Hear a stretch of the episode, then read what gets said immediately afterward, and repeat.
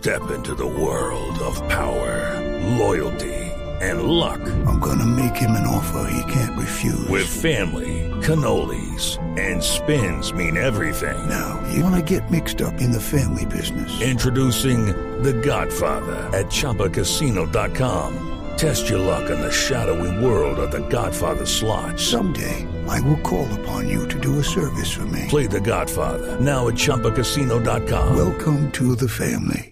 No purchase necessary. VGW Group. Void where prohibited by law. 18 plus. Terms and conditions apply. En Blue Jeans, resumen de noticias.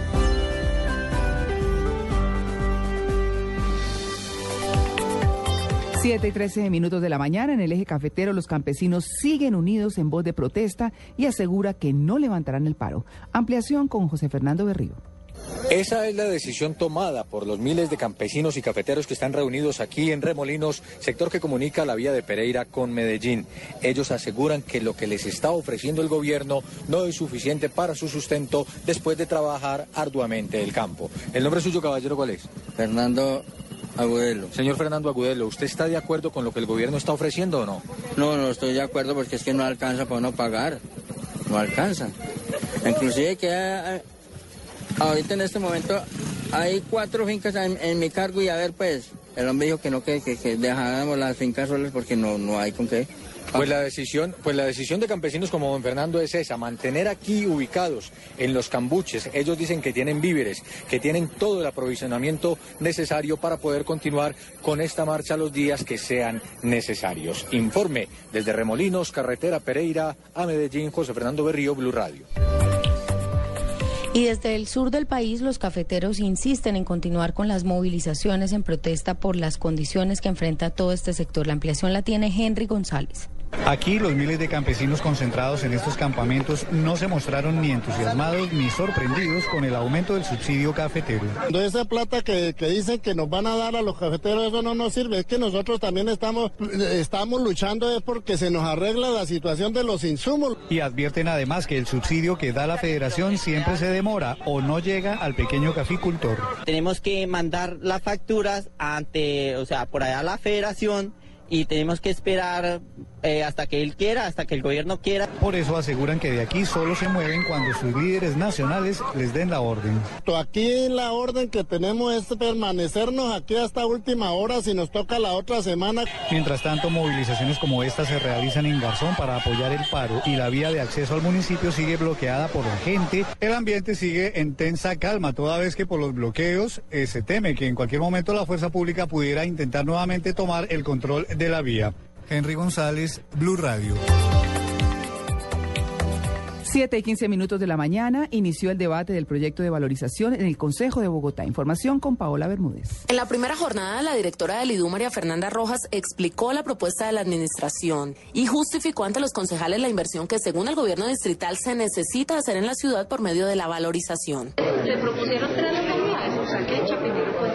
Tenemos razones técnicas para entre que capacidad de pago, el impacto que tendría hacer este arreglo, esta rehabilitación vial eh, entre zonas de alta productividad. La funcionaria aseguró que el déficit de Bogotá en la malla vial es billonario. Con los recursos que hoy tenemos, estamos acumulando un déficit anual que podría estar cerca, cercano a un millón de pesos. Es decir, Bogotá no va a salir de una situación de general de su malla vial con los recursos que hoy tiene disponible la ciudad.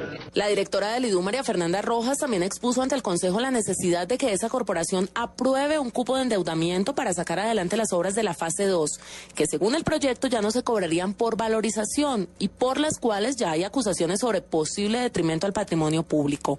El debate de este proyecto presentado por el gobierno de Gustavo Petro de valorización seguirá siendo discutido en la Comisión de Hacienda del Consejo el próximo lunes. Información en Bogotá con Paola Bermúdez López para Blue Radio.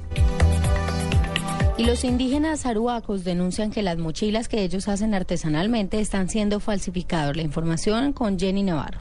Las mujeres aruacas dicen que en cada símbolo de esta mochila está representada su cosmogonía, ese universo de rituales y de respeto por la naturaleza. Un mensaje que nosotros estamos dando con los diseños, que es el pensamiento de las mujeres, eh, de cómo nosotros hacemos nuestro tejido día a día Las mujeres de esta etnia, la más grande de Colombia, con más de 40.000 individuos en la Sierra Nevada de Santa Marta, alertaron sobre la comercialización de mochilas parecidas a las que tejen con su paciencia y sus saberes ancestrales. Pero es un tejido que hoy en día hay una copia de todos estos diseños y que se está llevando hacia afuera, hacia otros lados, a otras partes en donde se están llevando, robándonos ese conocimiento propio del pueblo. Para los aruacos no hay caminata sin mochila y la comercialización que hoy se hace en el exterior y en Colombia de una mochila muy parecida a estas, según Menerexa Márquez, pone en peligro también la subsistencia de la comunidad. Jenny Navarro, Blue Radio. 7 y 18, más de 100 mil litros de leche han sido repartidos por la alcaldía de Florencia y la empresa privada ante el desabastecimiento de alimentos generado en los últimos días por el paro cafetero. Información con Eduardo Ardila. El líquido ha sido repartido en 15 barrios a las familias más vulnerables de la capital del Caquetá. Cecilia Rojas Rojas, coordinadora de salud municipal, dijo que la medida se tomó por la escasez de alimentos generado por el paro cafetero. En este momento nosotros estamos visitando a cada uno de los barrios que hacen parte de nuestra Florencia, dándole la leche que la señora alcaldesa hizo una gestión con una multinacional eh, para repartir la leche que no ha podido salir de nuestro departamento por motivos del paro que se tiene por los cafeteros. Las familias de los barrios como La Floresta, El Guamale y La Vega recibieron en ollas y cantinas la leche, previamente procesada y lista para el consumo humano de los carrotanques que viajan por toda la ciudad. La campaña continuará hasta cuando se normalice la situación de distribución de alimentos en la región. En Florencia, Caquetá, Eduardo Ordila, Lozada, Blue Radio. Y los camioneros continúan en paro y exigen rebaja del precio de la gasolina. La información con Angie Camacho. Así se mantiene el gremio de los camioneros en Bogotá, luego de que fuera decretada la hora cero.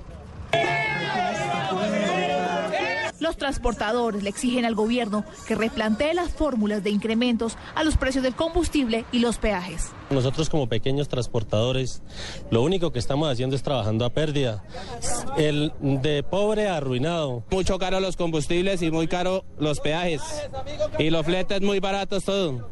Mientras tanto, en el Valle del Cauca, voceros de la Sociedad Portuaria de Buenaventura dijeron que el terminal de carga está preparado para superar la situación tras la parálisis de 80 mil vehículos. El puerto tiene capacidad por lo menos para trabajar durante un mes, o sea que no tenemos ningún tipo de afectación a la fecha. Mientras que en el departamento del Cauca, otros 500 transportadores de carga se sumaron al paro. ¡Viva el paro cafetero! Angie Camacho, Blue Radio.